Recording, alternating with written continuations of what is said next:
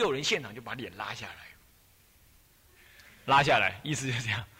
哦，你这家伙，上课的时候说的人模人样的，说你就是不是说他们是搞活计吗？搞庙吗？就是搞水路吗？那今天他就是拿个帖子来给你，你就乐乎乎的要去，你这算什么啊？他想法是这样，你懂吗？表示我这是口是心非。你呵斥人家的，现在你怎么又去了？还叫我们去拖我们下水？你这家伙，我们跟错人了，跟着你这种人口是心非。那我就跟他解释啊，这个世上是修行的，你应该怎么样？他拒绝接受。各位呀，当我们在讲道理的时候，我们是这样说的：不要搞钱。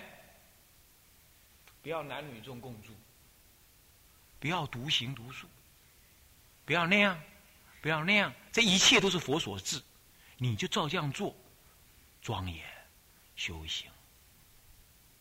这是你我把门关起来，然后我们再就道理，我们要理解，我们要生长，我们要增上，我们要庄严，我们要自修，我们就这样。可是当我把眼睛睁开来看这个世界的时候，这个世界美好。每个人都是好人，我们就不会这样想。哎，你看看那个那个都对了，你看看到没有？他就是搞活计的，看到啊，就是我上课说的那个，就是那个，就是那个，看到没有？啊，就那个啊，那个就是我们合适对象啊。还有你看看那两个一男一女，你看看看到看到没有？他们两个人住在一块，绝对不会干好事，知道吧？啊，知道哈？啊，就是我妈那样的啊。还有你看看那个尼斯，你看看独行，你看看那是一定完蛋了，那马上就要犯恨难了，知道吧？我就说那个哈。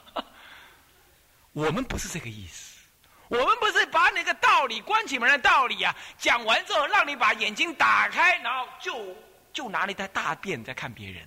那个人是大便，那个是小便，不是这样子的，不是这样修。那这样的话，你是满脑子装了一大堆什么？一大堆佛法的证件，同时也装了一大堆大便，懂吗？看别人都是恶，都是肮脏，都是搞活计，那你就错了。你应该要反过来哦，不可独行，不可读书，不可搞搞活计，不可男女共住，这是我的本分。啊，别人哦，我不知道。哦，他，我们看看吧，他怎么样？哦哦哦哦，他做水路啊。哦，水路哦，水路很好啊，度众生。你懂吗？你知道这意思吗？师傅，你糊涂了，他搞钱呢，你怎么知道度众生？我不知道。我也没说他好，我也没有公开赞扬他这样对，我也没有说他在度众生，我没宣布，我的心看到他在度众生，我内心认为他在度众生，是我内心所起的度众生的心，那是我的事，懂吗？我不会拿所谓的他在搞钱这样立场这样的帽子去挂在他身上，我只要求我不要这样干。至于他是不是这样干，我不知道。我只看到他好的那一面。还记不记得佛印禅师跟苏东坡？佛印禅师跟苏东坡有一次两个人咚坐在那里，然后呢，苏东坡跟佛印禅师两个对坐，然后苏东坡忍不住了，他就说：“哎，老禅师啊，你看看我像啥呀？”那那佛印禅师就说：“哦，你像一尊佛呀。”那么又又坐着就听，哎。这个苏东坡说：“哎，奇怪，好像真是佛哎，好不容易呀，他今天总算是就认出来我是佛了，嘿嘿，不错。”然后就他就乐在一半，乐一半之后没多久呢，哎，佛印禅师就说：“喂，苏居士啊，你看我像啥呀？那你知道那个佛印禅师很胖啊，坐在那头又光光的，然后坐上一坨，那像什么呢？下面胖胖大大。”然后上面一坨一坨坨坨坨坨坨一团团团团，上面尖尖的，像什么？哎，像团粪一样。然后 那苏东坡就是啊，你像什么？哈，我看你像团粪。那那那佛印禅说，嗯，很好 很好。那么苏东坡就回去了，啊，手足舞蹈的就跑回去了，跟苏小妹讲，嗨，今天咱们赢了。什么？你怎么赢了呢？我就一五一十的，恭敬千岁，当然了。这样这样，他说：“哎，苏小妹说，哈哈，大哥你输了，我怎么输了呢？”他说：“我是佛，我说他是粪，他给我骂了。他哪里是这样？人家佛印禅师心中有佛，看你是佛，你心中有那个，所以 看人家是那个嘛，懂意思吗？心中该有佛是我们自己本分的事，可是你不要拿一个粪眼看人呐。哎呀，我到处看到这种事情，怎么办呢？所以你们各位啊。”修学佛法要持戒律，持戒律是本分。可是持戒律是持的，让人感觉没火气、没锐气、没有光芒。你必须弄到没有人知道你是守戒的人，那才算数。有一次啊，牛头禅师住在牛头山上面修行，哇，那猴子来献瑞哦，那么那那个那个那个那个那个鸟儿来献拈花哦。好像是马祖道一吧，还是谁？远远看到，哦，有锐气，他知道这个地方有修行人，就去了。就去了之后，两个人相谈甚欢呐，高手跟高手过招，那一定是不是简单的呀？嘿，这位牛头好像是牛头禅师还是谁？反正就是这位有锐气的那位禅师啊，就请他来。哎呀，今天总算遇到高手了，一堂畅快平生。那么来来来，我那个茅棚坐坐坐。好，这位呢，晃荡晃荡，这位来看他了，好像是马祖道一吧，啊，事主道信是不是？来看他的时候呢，他就啊，好好好，我们就坐吧。那么就坐下来的时候，他就，那你等稍等，我去倒茶。他去倒茶的时候呢，他就赶快在那椅子上面啊，这位客僧呢，就赶快在椅子上面写个佛字，写上去。然后倒完茶了，他就给倒的，哎，来坐坐坐坐坐。他看到佛的，哎，不敢做，不敢做。然后，如果你说的没错是世主的话，世主就抓了他说：“还有这个吗？”他答不上来，他就呵斥他。他说：“你修什么行啊？修到连猴子都知道你呀，修到连猴子都来献瑞啊，鸟儿都来献花啊，你这还修什么行啊？”听到没有？听到没有？要是在今天呢？哎呦，鸟儿献供啊，猴子献供，鸟儿献花，这不得了了！哈，哈恰恰着相。各位啊，你要持戒持的这么庄严，脸方耳圆啊，这么庄严，就是有锐气，还不够，还不够。所以说，取舍若即，与不取不舍。亦非易者，亦非易者。所以你有取有舍，戒律是吧？有取有舍，取舍到最极致的时候，好像就没什么戒律了啊！来来来，坐坐坐坐啊！吃饭，哎，对不起，我的胃口不太好，没办法吃。你没有点锐气，人家跟你在一块儿，哎，如沐春风，而不是什么。跟刺猬在一块，很多人跟那个持戒人在一起，像跟刺猬一样，动辄得救，不可以那样。哎呀，你的衣服是上衣，哎呀，你离数了。然后什么？哎呀，那个女人住的地方，我不能踏入界内啊！你这动辄得救，完蛋了，你不知道怎么过活，让众生远离你。戒律本来是要慈悲治他的，结果现在让众生先远离了你。那么你也很清楚哦。离数不可以，什么都不可以。可是呢，你就让那个人呢，就在不知不觉当中受你感化，这才是取舍到极处的时候。跟不取舍没有一策。唉，其实净度法门哪里只是求往生而已呢？它的本质就是大智慧。啊，得了这个大智慧，持戒也妙，修行也妙，做人也妙，盖妙也妙，样样妙。当然念佛更是妙妙妙。各位懂得各种道理吗？昨天说所谓的发愿呢，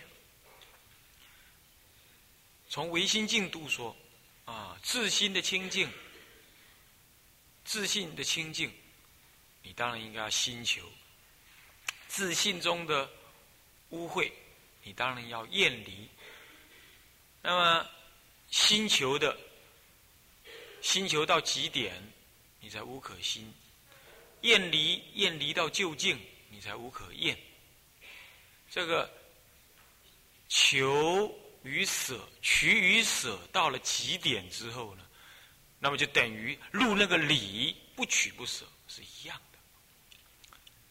这个意思就是说，你不可以因为极乐净土是唯心所现的，所以你就干脆来个不取不舍，不可以，还得要在四相当中呢，啊，取极乐，舍娑婆，这样子由事显理呀，那么四相圆满，理才能圆满。事如果不能有废啊，有缺有缺有废呀，理呀也不圆。啊，那么是讲这个。昨天就是跟大家讲到这里。那讲到这里的时候，我借题发挥啊，提到说，直是废理，直理废事啊，这都不可以。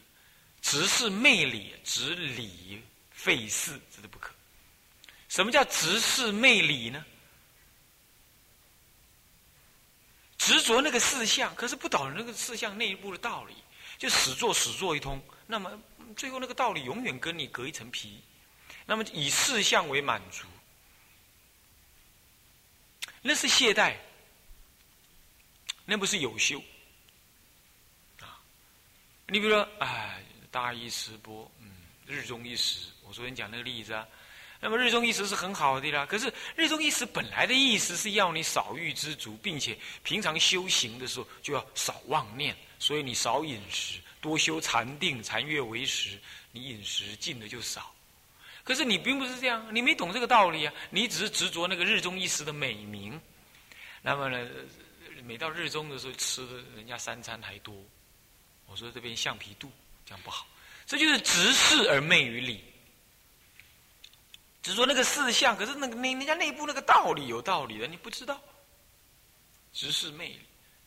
那么什么叫执理废事？执理废事就是说，哦，持戒是调心的。那么呢，行为什么样子那不是很重要，心才重要。换句话说，我行为不持戒没关系，这执执理费事。谁说的？谁说持持戒是调心？那你就可以行为不检点呢？事项来圆满，你那个理才会圆满。你不可以说我懂这个道理，所以我就不用这样持戒。那这这是执理费事。所以你们不要听一听，认为说啊，法师的意见大概是指的持戒可以松散。我讲那个松散是指理废事啊，提到了一个，那是另外一个观念。执理不可执理废事的一个重要观念是指的，对自己必须怎么样，不可以执理废事。怎么讲？我懂那个戒律的道理，我更要实践戒律的戒相。啊，这个晚上吃饭是戒贪心的，那我没有贪心就可以了，晚上照样可以吃。反正我我我只要自贪就可以了，我不重点在那个晚上过午时，明白？那是错的。有那个理，你得要事来配合，事项的配合来圆满这个理。所以说，从执理不可执理废事这个立场上说，正是意味着你懂得戒律的道理，更要实践戒律的维系行。那么是戒律的维系行圆满了呢？你那个戒律的真正的道理才是圆满。你他的他的生意刚好如此。可是为什么你们昨天啊外会有人会听成说，哎法师认为这个持戒可以不用严谨的，必要的时候开源开源可以。当然呀，佛有自开源的，当然你可以开源，那不是我说，那是佛说的。可是可是不能开源的，你就开源了。你比如说男众剃女徒。这个我怎么想都没有开源的原因。男众就是不能替女徒，女人当然更不能替男徒，那荒唐，是不是这样？就好像说男人不能做奶爸，不能去生小孩一样。那这样间男人生小孩，是世间有荒唐的事。就比如这样，那么这个是不能开源的，也没这种事。可是为什么今天这么多人开源？那么那就好像说，好像戒律可以自己按自己的意思想似的。那不可以。可是我昨天明明讲了一个啊，我说人家人家在盖庙搞水路啊，那我也要去参加他的那个开光典礼。那那那这样不是法师意味着他对外界的这些事情很放松吗？你不要老是听你喜欢听的嘛。这个道理呢，今天也在有，因为有录音呢，所以我得要再重申一遍在真正讲戒律、讲这进进度生意之前呢，这个五重玄义之前，我还得要补充啊。你听你听东西，你老是要依着你喜欢听的那个角度去听啊，你就不能够真正得到人家讲话的人的意见的真正的含义啊。这是听经的人的过失，那就不是讲经的人的过失。我刚刚讲那个意思是说。你也不能执理废事是什么意思？就执着你所认知的理，然后呢，看外界的事项呢，都认为违背那个理，然后你就拿你心中的理来呵斥外在你认为违背那个理的事项，这个也是执理废事。因为众生有不可思议因缘，他在搞钱哦。他在搞活计，他替女徒，乃至于嗯啊么，他弄一个水路，在收很多钱盖庙，怎么样子？你怎么晓得他姻缘怎么样？如果他不这么做，他早就还俗了，他就今天只能这样干呢。那你叫他不要这样做，你只能杀他嘛。那么佛菩萨有不可思议因缘呢，乃至骂佛、喝佛、杀佛都能够。成佛种子了，今天他还以出家的身份，不过是干这个事情，那是他的因缘嘛？何干你呢？你就应该守你的，不应该弄钱，男女要清净，不应该搞活计，那是你的理。可是你不要废别人的事项，别人有不可思议的的事情啊，是他的因缘果报所成，你有什么晓得？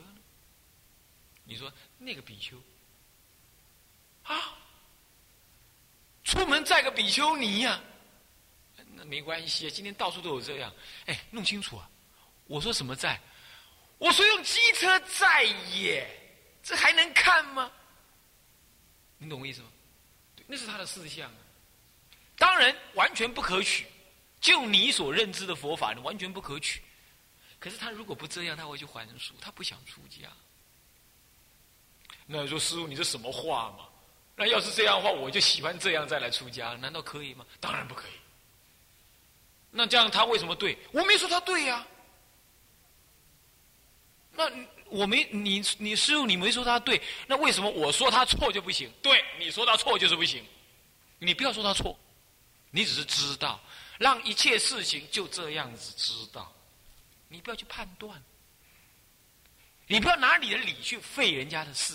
人家的事不对，那是你自己知道就好了，轮不到你呵斥，也轮不到你动心起念去比较。嘿，他不好，我好，你好。当你认为你好，你就死翘翘了，你就已经远离佛法了。那么你再去看别人不好，哎，你就没有时间看自己了，你还是颠倒，两个都颠倒，对不对？所以这个是我昨天讲的执以废事的重心是在这里。是执自己的理，然后废别人的妙事，废别人的不可思议的形式。你说这，这是这是犯法的，怎么会是不可思议？对呀，哎，他竟然有种犯法，你不觉得不可思议吗？而他犯法，他竟然还能出家受供养，这你不觉得不可思议吗？然后《十轮经》上说，乃至破大戒的比丘啊，都比那个不守戒律的在家人升天来得好。你不觉得这样子不可思议吗？你去问问在家人好了，在家人他今天啊有五欲自在，你叫他光了头再来五欲自在，他愿不愿意？他不愿意，他不愿意。所以他愿意理光头来犯戒，这种人也不可思议啊。他有他的，他有他的什么？过去、现在乃至未来的因缘果报，本末究竟，这是不可思议的。那你说，那法师你这样讲，那到底我能我我能判定这个世界的对跟错吗？谁叫你判定这个世界跟对跟错？对跟错？我只叫你判定你自己对跟错。诸佛菩萨讲经说法，谁哪一天哪一刹那叫你去判定别人对跟错啊？这个叫做不可执理废事。我昨天讲的是这个道理。结果你们听一听啊，把它转成什么？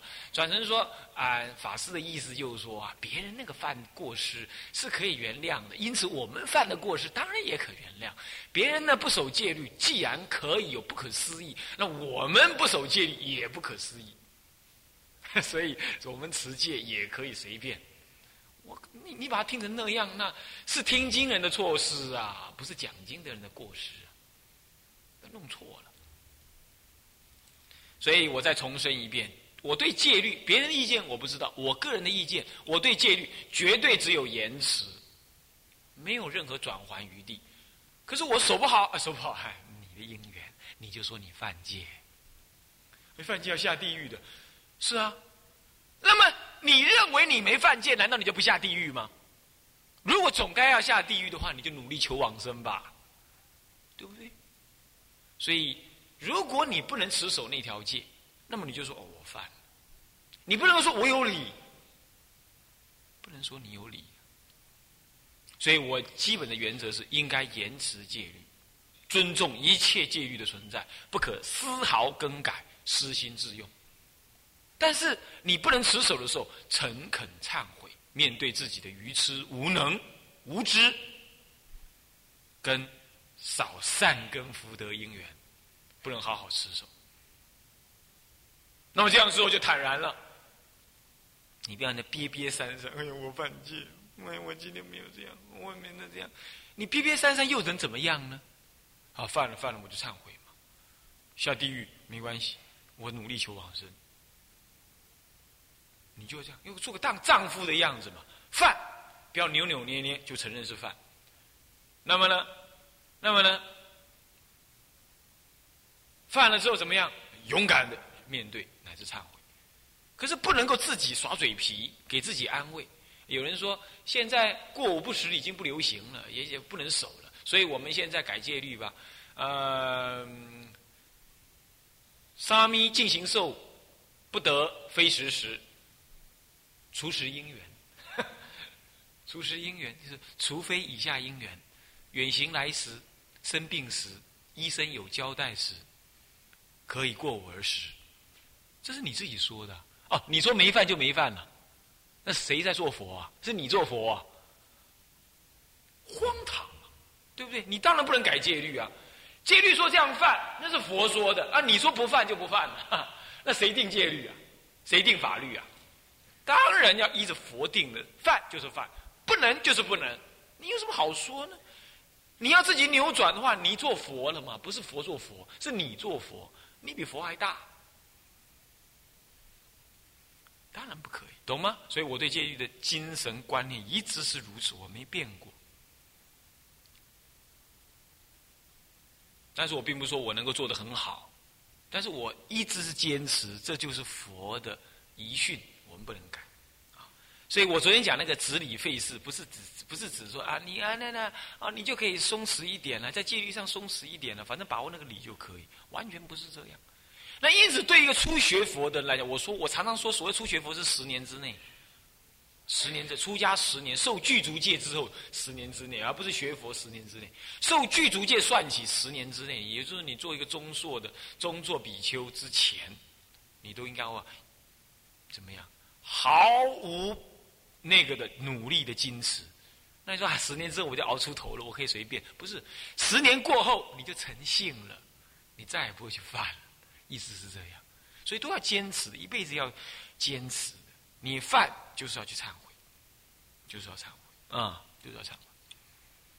所以要拜忏悔文啊，所以要修法华三昧忏呐，方等忏呐，乃至种种忏法，就是这样来的。好，这是昨天呢跟大家提的呢，今天要再这么仔细的再跟大家分别一下。结果今天有人又问到一个事情，也跟戒律有关，我就这样提一下，你们就不要再问问题了哈。那么就这个是因为有人问了，我觉得可以顺便讲一下，是这样子。就是说有人在问到，如果我们常住啊，在流通录音带，那么要求人家付那个工本费，你这样算不算是算不算是贩卖那个佛像还是贩卖经书呢？基本上是这样子的。如果我们估计那个录音带本来是多少钱，那么呢，再加上运费，这样算算是多少钱？我们就跟他讲，这样是多少钱？那个就等于说，人家要来我们这里拿录音带，我们请他自己准备空白带，并且写好回邮信封，我们帮他录完了，然后把它寄回去。一切的工本费，一切的费用由他对方付。这样子的话，你会认为说我们在贩卖吗？当然不是，我们只是在服务他。这样懂意思吗？本来我们常驻游，我当时教各位的意思也是这样。结果后来估计那个成本价钱有估计稍高一点，所以收的收多了一点点钱。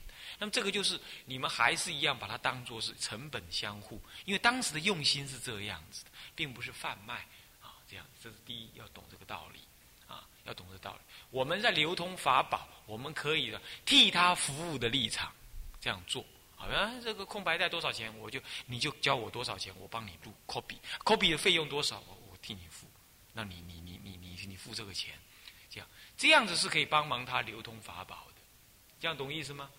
为什么要这样做呢？因为这样可以避免跟居士化缘，好像冠冕堂皇的，我现在要流通录音带，你给我钱吧，就可以避免这样。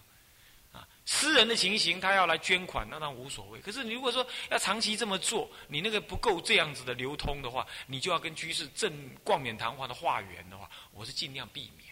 所以又要法宝流通，又要能够行之长远，我们想出来办法就是说，使用者付费，我们只是做代工，这种观念。因此，这样观念的话，不等于不等同于贩卖。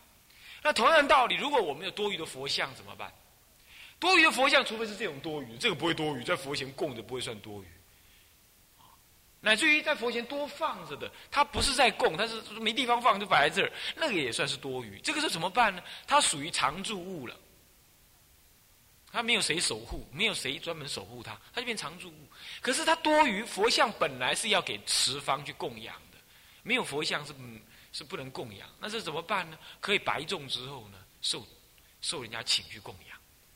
那么他供养了之后，他愿意再来供养常住，那不等同于他买佛像，不是这样，不是这样子。啊，这个就不是在我们的贩卖佛菩萨形象，就变成这样，不是，不要把它想成那样去，啊，这意义不同。那说这样子是不是有点暧昧？那看你怎么做嘛。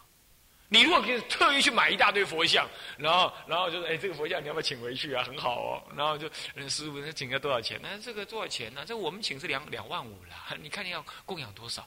这样当然就是暧昧了嘛。可是你本来就没这个心，你只是刚好常住就多出几尊佛像，那刚好有信徒需要，那，这个是无所谓，这个是无所谓。不然你是堆在那里没办法，你这种要佛像要流通的。就像法宝要流通一样，这样子。那当然，如果是你个人的钱买的，那就另外另当别论。啊，这样子。啊，像这种观念你们要懂。还要据说你们有个法宝基金、流通基金，是啊，印这个金、印这个金都可以通用的。那如果是这样的话，人家再来划拨钱的时候，他除非指定说专门印哪一部经，专门印哪个录音带，他除非他真的这样指定了，不然他只是依着你的工本费。划拨进来的话，那个那个工本费的钱仍然回到什么？回到那个法宝流通基金里头去，因为本来这些印出来就是由法宝基金拿出来用，他来入那个工本费，划拨工本费进来，当然他还是入那个基金里头去，那就是没有关系，那就就不算是互用，基金看你怎么用都可以，这样懂吗？这是有关戒律啊！你们昨天我提到了才会扯到那里去，我们不要再扯远了哈，不要再问这个问题了。好，那就这样子摆着就可以，因为这个问题刚好是你们需要知道，那就是这样说一说。嗯，好，那就这样了。还有啊，今天你们和尚，你告诉我说改成还香啊，那我捻香也把我给免了，不用捻香了啊。是，今天不是说你们这样不好，而是说必要的话总是要捻香的情形。捻香的话，这种炉子是太小了一点，它就 轰一下烧光了，就没了。呃，要捻香的炉子要准备大一点。然后那个粉呢，就弄成 S 型，弄长弄细一点，它捻香就插在那个 S 型当中，那可以烧久一点，这样子。这个太小了，啊，这个只能说静坐就自己用了，点那个很少喷的香，或者点还香这样可以。啊，这些器具要知道怎么用啊。好，我们回到，我们现在正式开始，我们讲讲，继续讲下去。昨天讲到说，既废于世啊，礼义不圆这个道理呢，昨天我们就讲到这里来。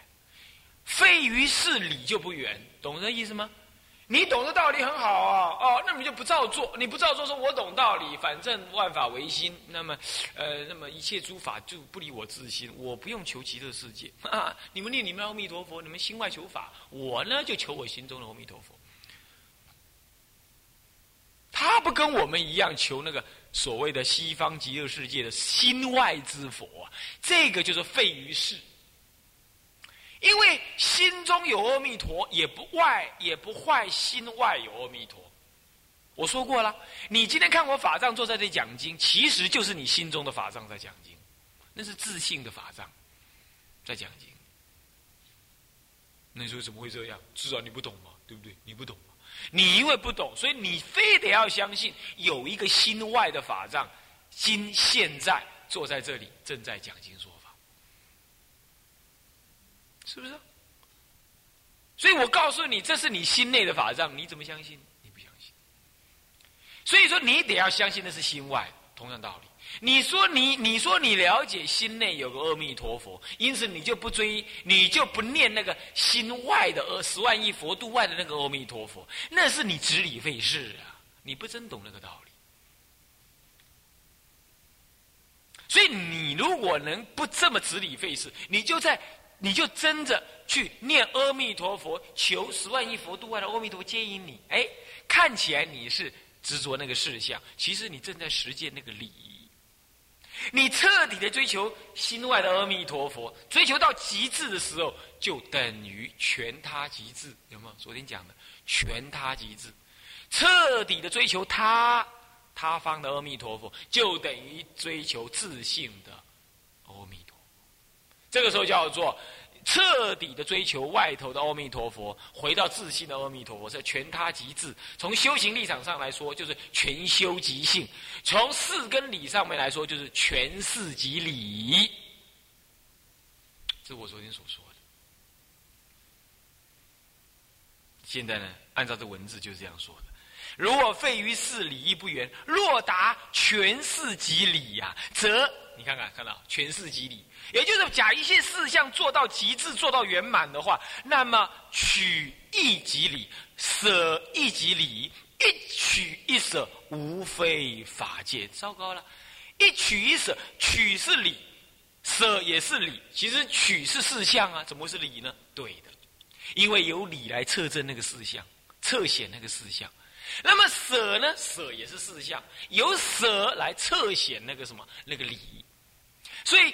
取跟舍都是事项，可是恰恰是理，恰恰实践那个道理。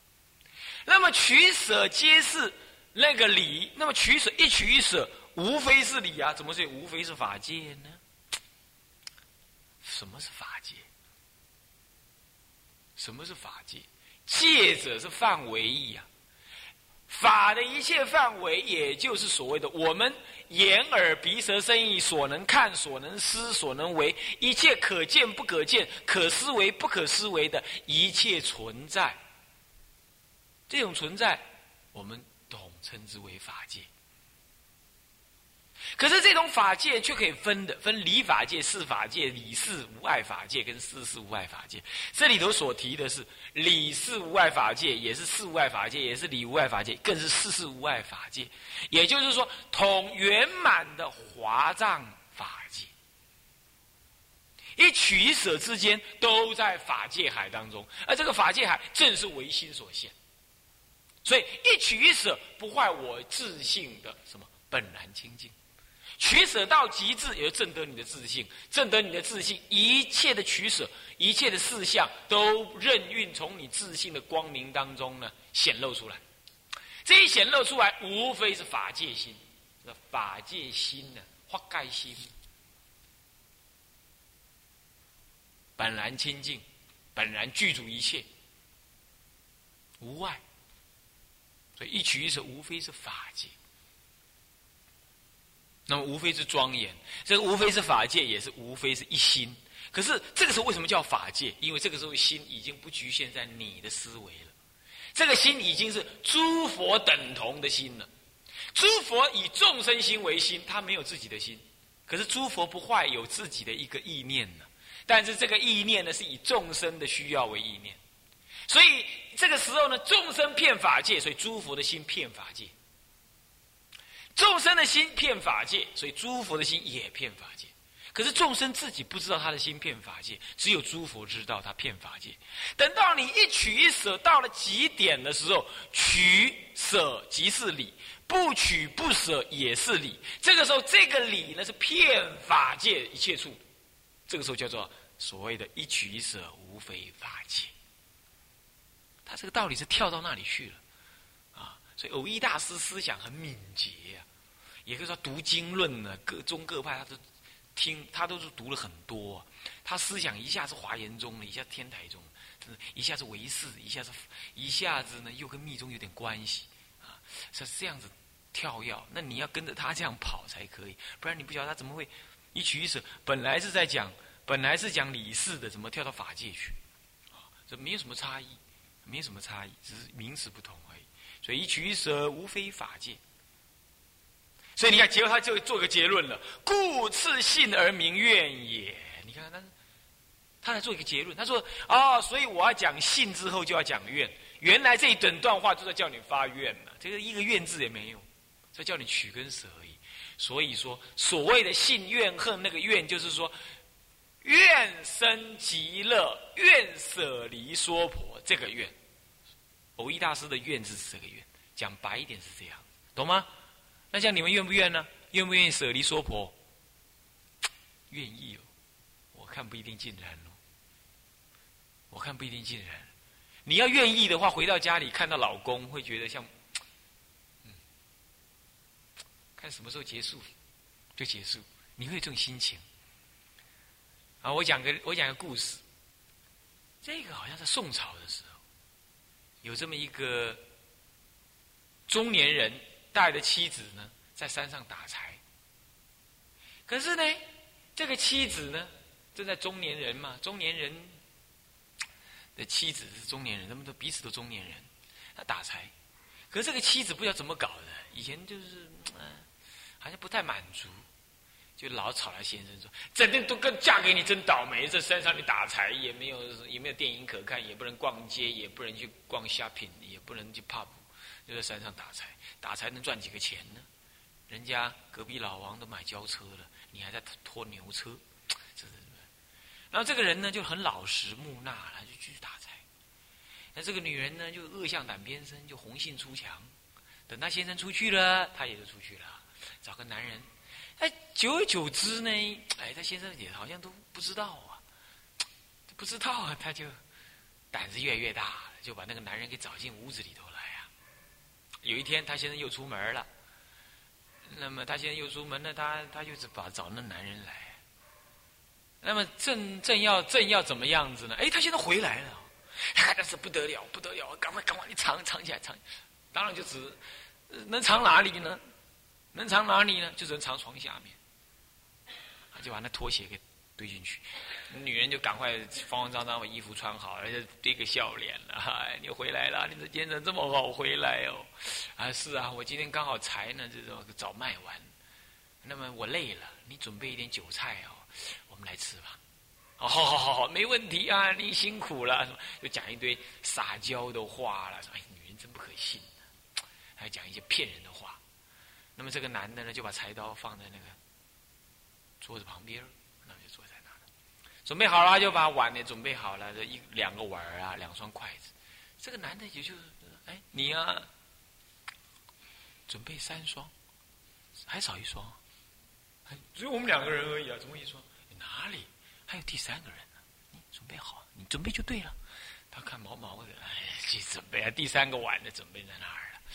那准备好了之后呢？那来，我们来吃吧。那客人还没出来啊，怎么吃？哪里有客人嘛？你不要说这个话。哎，怎么会没有呢？你床底下找看看。哎，不好意思，就拖出来了。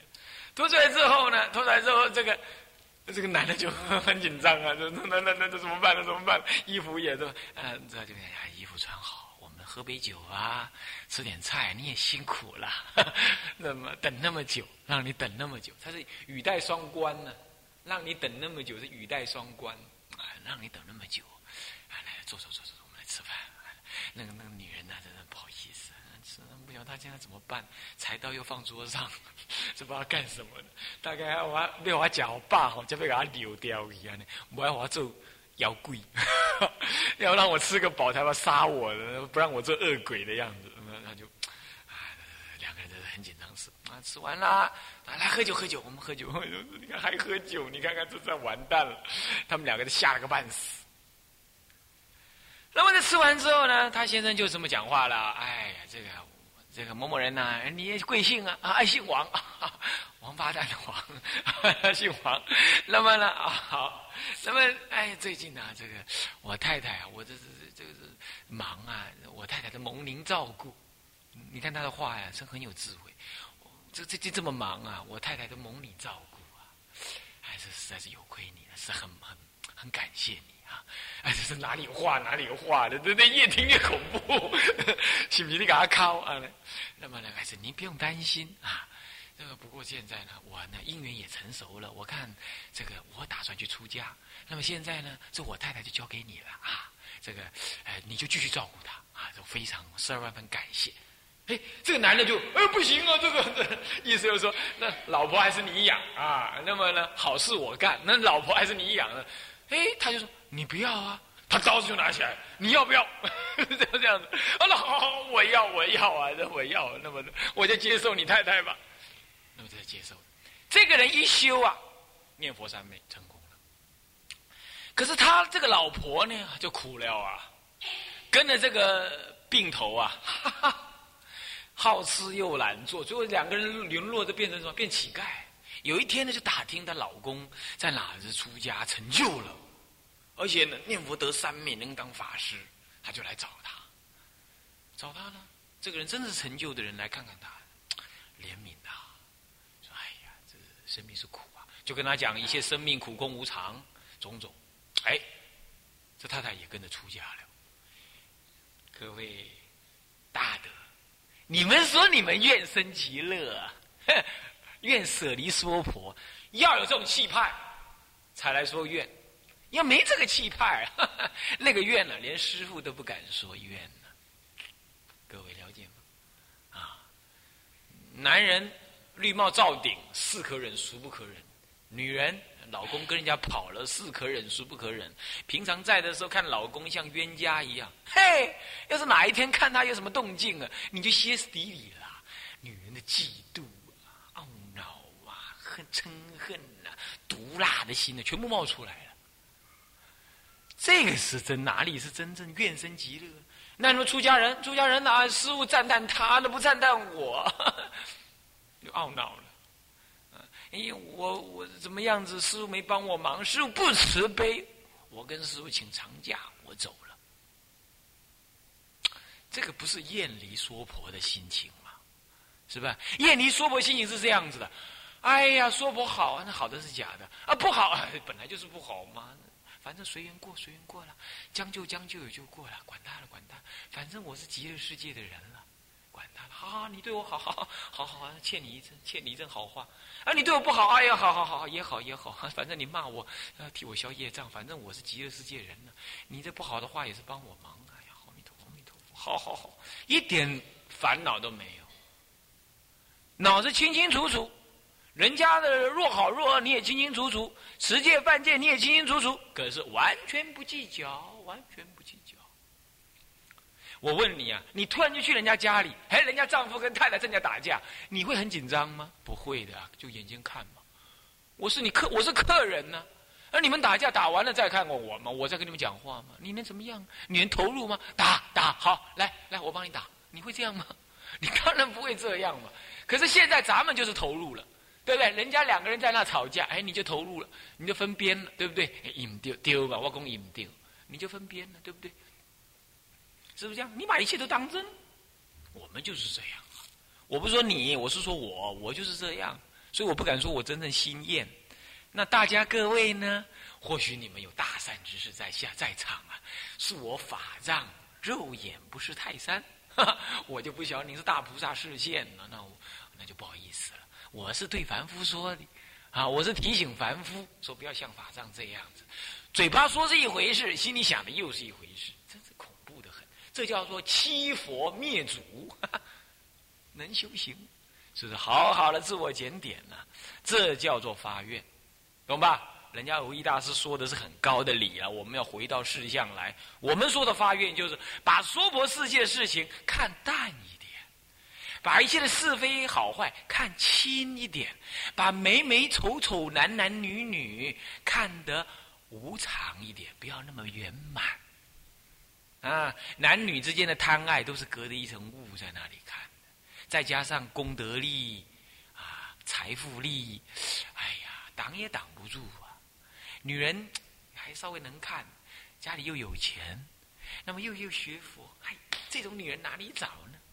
讨来做老婆，共组佛教家庭，那不是很好吗？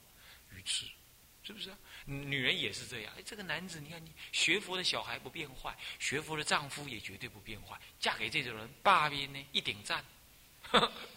那么不过是你把你的私心妄想啊啊放在雾里看花当中。所以，什么叫做心跟厌？不了生死便罢。你想要当生了生死，那么把财看轻一点，把名看淡一点，把色看得丑一点，你才有机会。不然呢？不然就再来啊，随你啊，对不对？下次再来的是四条腿，还加根尾巴，那何苦来哉呢？大丈夫，今天听闻佛法，应该痛哭流涕。干嘛？释迦佛在等成点成劫以前，跟我们一同发心。他成佛已经成，释迦老子成佛已经点成劫了。我们还在这混，我们跟他同班同学耶。当时歃血为盟，一起发愿修行的呢。搞了半天，今天还在这里混，还当凡夫，你看看，丢脸死了。有的法师说，这叫做奇耻大辱。对没错，奇耻大辱。既然奇耻大辱，今生今世要赶快翻本。干嘛？一次把它翻到底，用什么办法？弥陀本愿。一次翻到底，再也不来了。啊，去到那里之后，才怎么样？跟诸佛菩萨平起平坐。那个时候啊，称快平生呢。要这样子。当然，还有一种人笨笨的，嗯，他说我是修菩萨行，我当然还要发愿回入娑婆度有情，我怎么能够到极乐世界去享福呢？这种人愚痴。我看啊，我跟你讲，你有一大堆朋友、爸妈都在河里头啊，叫啊法藏赶快来救我啊！那你一看，哇，悲心特重，啪嗒就冲下去了，救生圈也没带，衣服也没穿好，就冲下去了。一撞，两个人一起现场沉死。你说你了不起，悲心特重，那是真的。可是摔死也是你。你如果说好好，等一下啊，我赶快来救你，我去找救生圈，我去找那个救生员，我去拉一条船来。他们固然多等一会儿啊，固然多等一会儿。可是你把救生圈拿来了，丢给他，他们不成。你把船拉来了，一口气把他们所有人全部救走。